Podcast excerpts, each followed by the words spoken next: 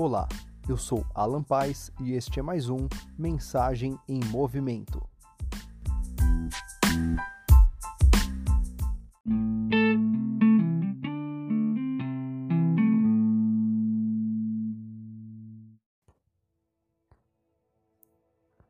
Não temerá maus rumores.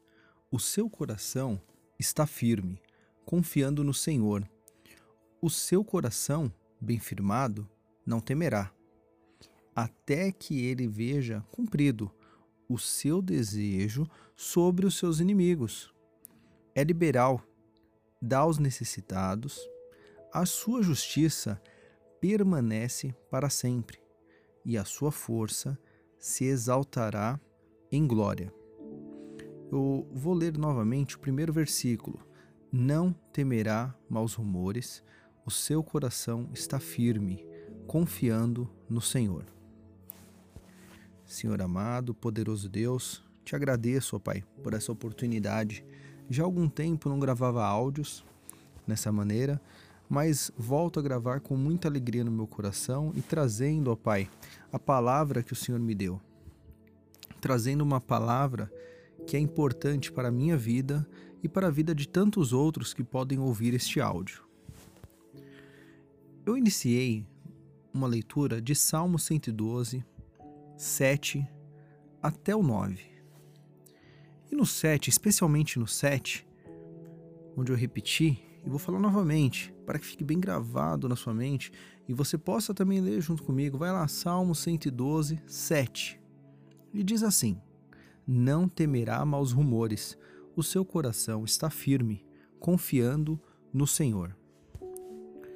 A primeira vez que essa palavra veio até mim de maneira impactante a entrar no meu coração e realmente germinar foi no momento que considero um momento difícil.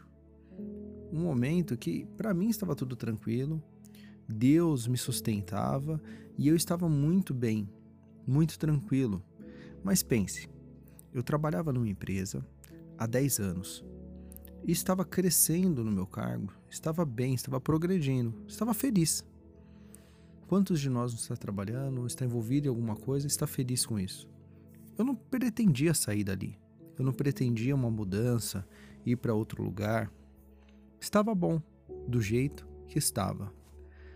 Muitos chamam isso de status quo. Não fazer nada chegava a ser um ponto inerte para mim.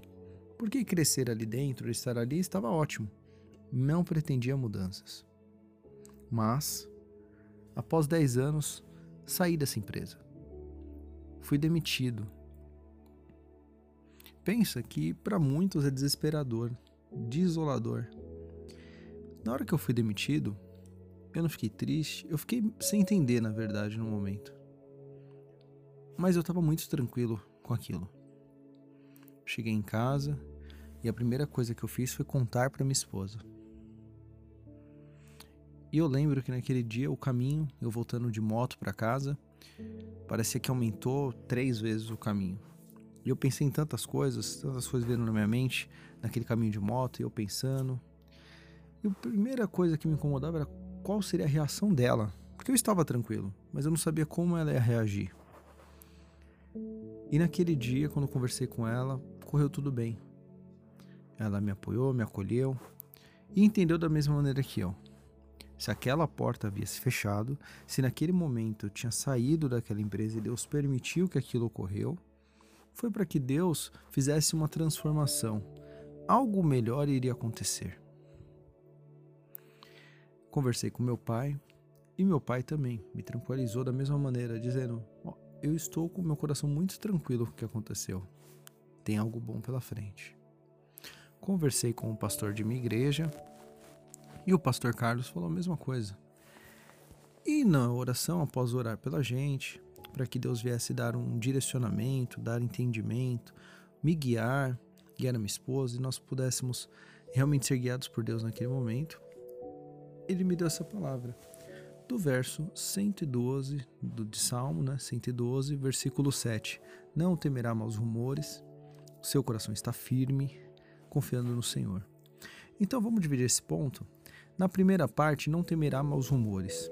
Quantas vezes ouvimos maus rumores, más notícias, alguma situação, podemos chamar também de problema, muitas pessoas chamam de problema, e, e nós muitas vezes nos apavoramos, nós esquecemos da solução de como aquilo pode acontecer e ficamos paralisados ou até mesmo duvidosos ou tão preocupados que não conseguimos ver a solução que Deus pode trazer a nós. Não conseguimos descansar no Senhor.